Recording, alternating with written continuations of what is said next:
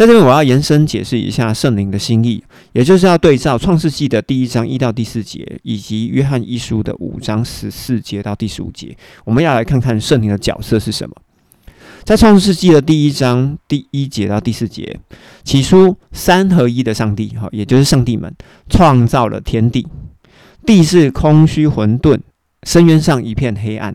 所以我们可以感觉到，哈，这整个天地呢，就好像原本就存在一样，只是呢，它非常的 chaos，就是非常的空虚混沌，一片黑暗，就好像一个房屋哦，空置在那边很久，那没有水，没有电，然后破窗破瓦的，那整个房子非常的糟糕。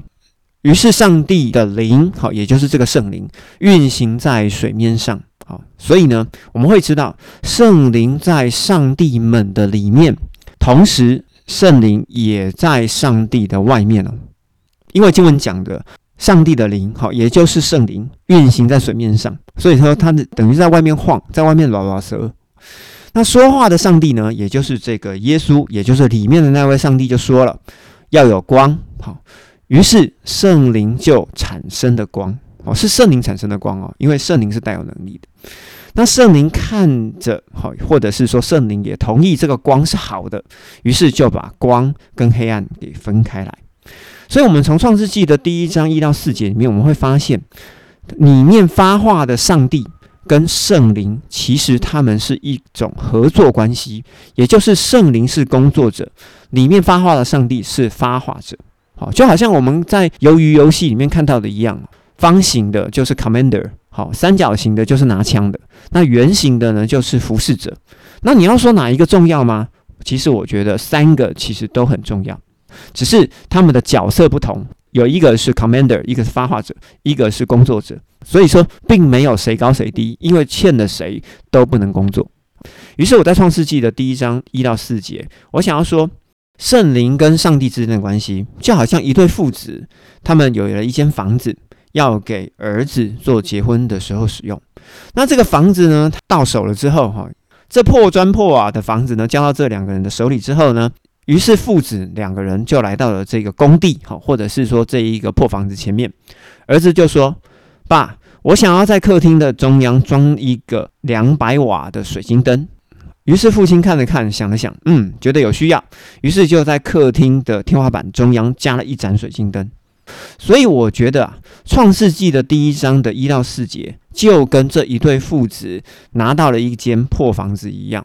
只是呢，这个房子是要给儿子用的。于是父亲看了看，觉得想想，嗯，好啊，那我就帮你做点什么。好，我觉得他们两个之间的合作关系就好像是这样子。那接着呢，在约翰一书的五章十四节到十五节，在这边讲什么呢？因为圣灵在耶稣的里面嘛，也在我们的里面。所以，我们若要照着圣灵的旨意求什么，圣灵就会听我们的。这就是我们对圣灵所存着坦然无惧的心。好，因为我们知道圣灵的心意，就不用害怕圣灵。懂吗？于是我们再回到刚刚那个例子，一对父子拥有了一间旧房子。那这个房子原本就是要给儿子结婚时候用的啊。那这个房子交屋了之后呢，两个人来到破房子，儿子觉得这个房子太暗了，于是呢，他想要有一盏灯。那父亲看了看，想想，嗯，觉得加一盏灯也是十分合理的事情，于是就在客厅的天花板中央加了一盏灯，合理吧？好，我觉得非常合理哦。如果我们可以明白圣灵的旨意。那我们按着圣灵的旨意求，那圣灵当然就会给我们。所以，我们不论求什么，我们就存着坦然无惧的心。好好，那接着我们继续看约翰一书的五章第十五节。既然知道圣灵会听到我们的祈求，那知道一切请求的圣灵就理解我们，并且他会使我们得着一切对他所请求的。于是，在创世的第一章。我们就可以明白，上帝已经为我们示范如何与圣灵一起工作。所以到了新约之后，新约的合作关系就是：你就是发话者，你就是代言人，要透过耶稣基督的名，好，透过耶稣基督的名，因为耶稣基督是中保嘛，来使圣灵工作，好，来使圣灵协助我们工作。而我们在这间破房子的例子里面，我们应该怎么说呢？其实呢，我们呢就是未婚妻。那我们要怎么样跟这位公公要东西呢？就是因为我们里面有圣灵嘛。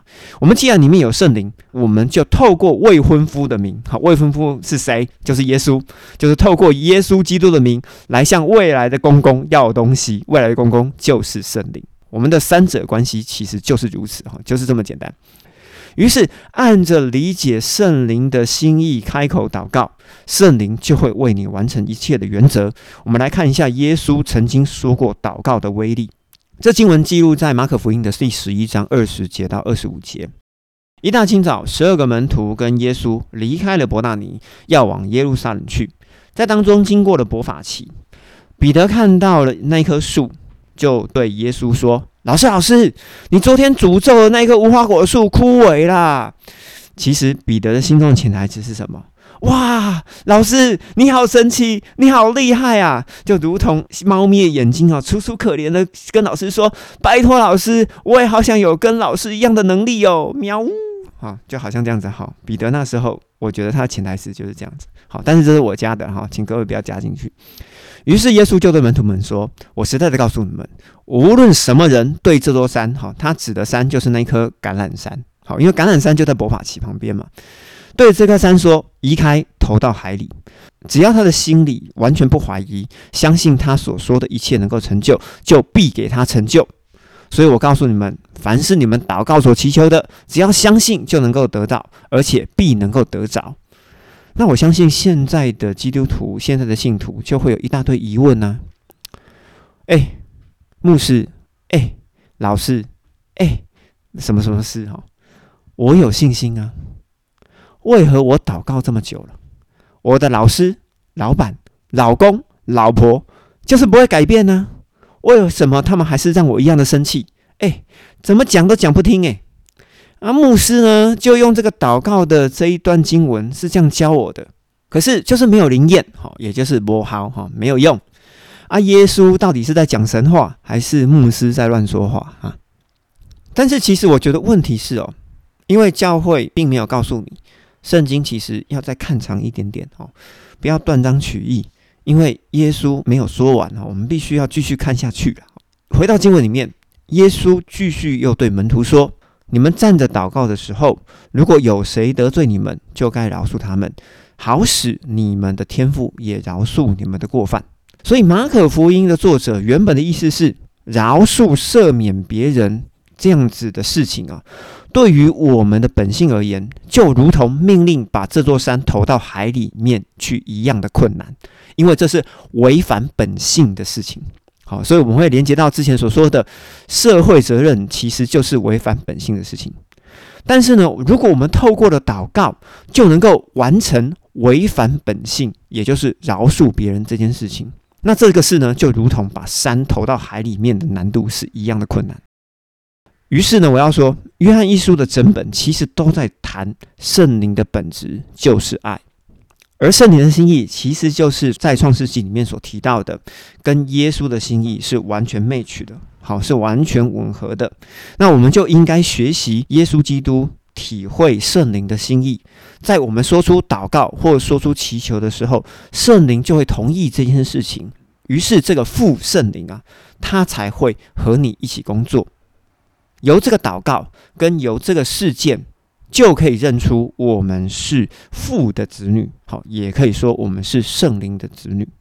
于是我要延伸解释一件事情，在约翰福音的二十章二十一节到二十三节，耶稣复活了以后，对门徒说：“愿你们平安。圣灵怎么差遣我，我也怎么差遣你们。”说了这句话以后，耶稣就吹了一口气，对这群门徒说：“你们已经领受圣灵了。”这句话是什么意思？这句话的意思就是：你们这些信徒，你们这些门徒，现在就是我耶稣的代言人，如同未婚妻一样，就是未婚夫的代言人。你们赦免谁的罪，谁的罪就得赦免；你们留下谁的罪，谁的罪就留下来了。那这个权柄是什么呢？这个权柄就如同马可福音的第二章，耶稣对躺在毯子上的那个摊子说：“小子，你的罪赦了。”于是文士跟耶稣他们就在讨论关于赦罪权柄的这些意思。好，我们我们就可以理解，原来赦罪的权柄其实就是传福音的权柄，理解吗？赦罪的权柄。所以说，赦罪是赦什么罪？这个赦罪其实就是谈到信仰的罪，好，而不是在世上犯的什么刑法、民法律、什么宪法哈这些罪，其实并不是。好，谈的罪是信仰的罪。好，所以我这边有个结论：违反本性、爱人如己的社会责任，其实就是圣灵跟耶稣基督由创世以来的心意。好，OK，好。